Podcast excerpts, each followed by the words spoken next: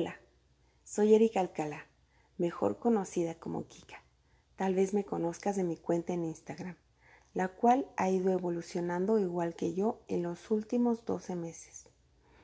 Hoy es jueves 2 de septiembre del año 2021. En el episodio pasado te hablé de cuáles son las consecuencias de no reconocerte, las consecuencias de olvidarte de ti. Si no lo has escuchado, te invito a hacerlo para que este episodio sea más claro para ti. Hoy quiero hablarte de pequeñas acciones que puedes empezar a incorporar en tu día y recordarte esto. Si tienes tiempo, todas tenemos tiempo, pero es necesario revisar cómo lo estás utilizando.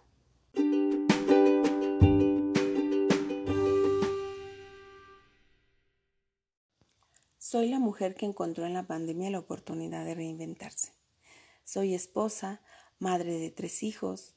Hoy soy mentora de mujeres y mamás. Doy talleres para ellas. Soy de temperamento apasionado. Soy una madre imperfecta. Por eso estudio, leo, aprendo y me interesa saber hasta dónde puede llevarme mi pasión por comunicar mi mensaje. Si en algún momento escuchas algún ruido inesperado, quiero decirte que no me disculpo por eso, pues en los últimos meses he aprendido que para empezar no necesito tener todo perfecto. Muchos años eso me detuvo. Ahora no. Ahora voy poniendo en acción lo que quiero hacer, sin miedo a los juicios ni las críticas. Es verdad que me falta mucho por mejorar. Sin embargo, no hubiera llegado hasta aquí si me hubiera detenido en todos los detalles y en todo lo que pensé que me faltaba. Mi propósito es ayudar a mujeres y mamás a pasar de la decisión a la acción, motivarlas e inspirarlas a dar el siguiente, el siguiente paso y en algunas situaciones el primer paso. Bienvenida a mi lugar de acción. Quiero contarte algo.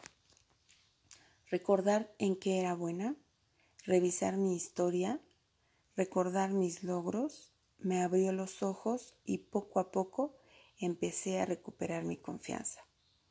Los últimos cinco años han sido una lucha conmigo misma. Esa misma lucha me provocaba una lucha con mi familia y me refiero a mis tres hijos y mi esposo. Porque cuando esa lucha interna ya me salía por los poros, todos pagaban las consecuencias de mi descontento, mi enojo, mi cansancio, mental y físico.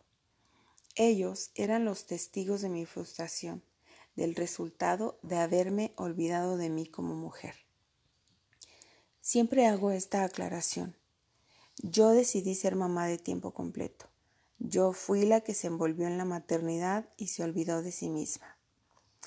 Y escucha esto. Es normal a todas nos pasa.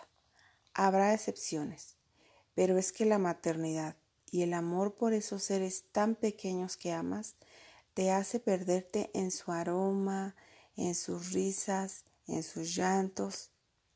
Y no hay mujer que te diga, mira, date tiempo, mujer, no dejes pasar 20 años para volver a ti. Nos hace falta mucha educación en eso.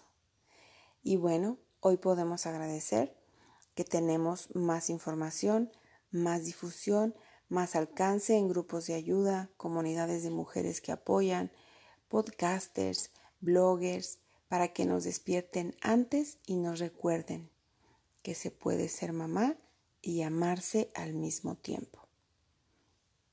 Tener tiempo para ti siendo mamá, estando en casa, sí se puede. Puedes recuperar tu confianza.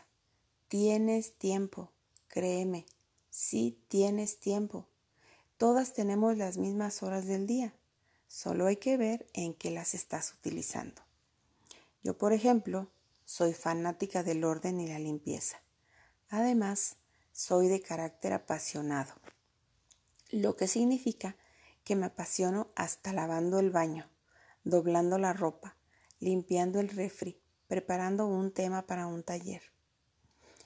Antes de reconocerme, era una madre apasionada por mi hogar, por las comidas, por los asuntos de los niños.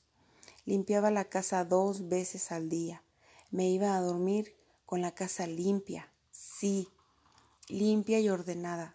Algunas veces trapeaba el piso antes de irme a dormir y me acostaba enojada, exhausta, con la misma ropa que me había levantado.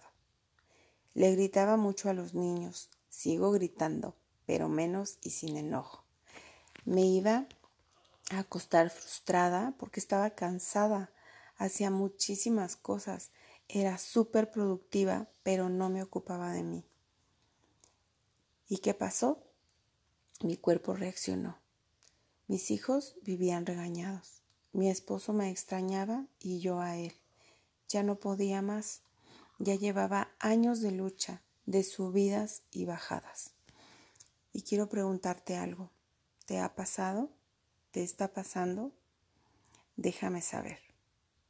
Y no solo quiero contarte hoy cosas tristes. Te quiero contar qué me ayudó. Yo me ayudé. Sí, yo me ayudé. Decidí que necesitaba ponerme estricta conmigo. Diseñé un plan al inicio de la pandemia. Por eso te cuento que soy la mujer que encontró en la pandemia la oportunidad de reinventarse. Inicié un trabajo de autoeducación.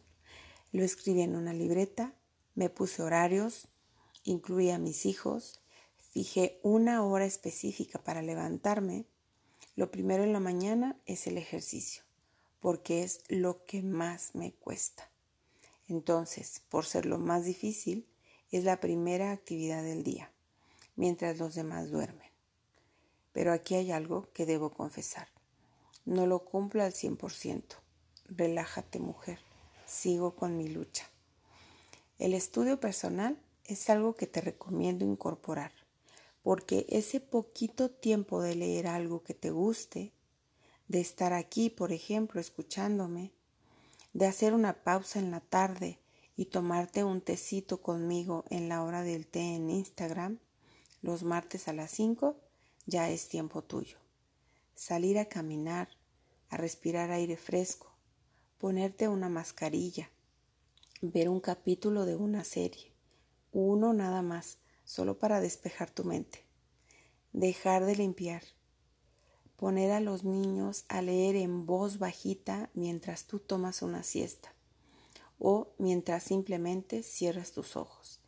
Esas pequeñas acciones todos los días te recordarán que tienes algo más que dar, que eres algo más y que hay algo más para ti. No quiero cansarte. Hoy ya te di mucho que pensar. Si llegaste hasta el final, te invito a escucharme en el próximo episodio para inspirarte y motivarte. Gracias por dejarme hablarte al oído. Te espero la próxima semana para pasar de la decisión a la acción. Recuerda esto, el primer paso siempre es el más importante.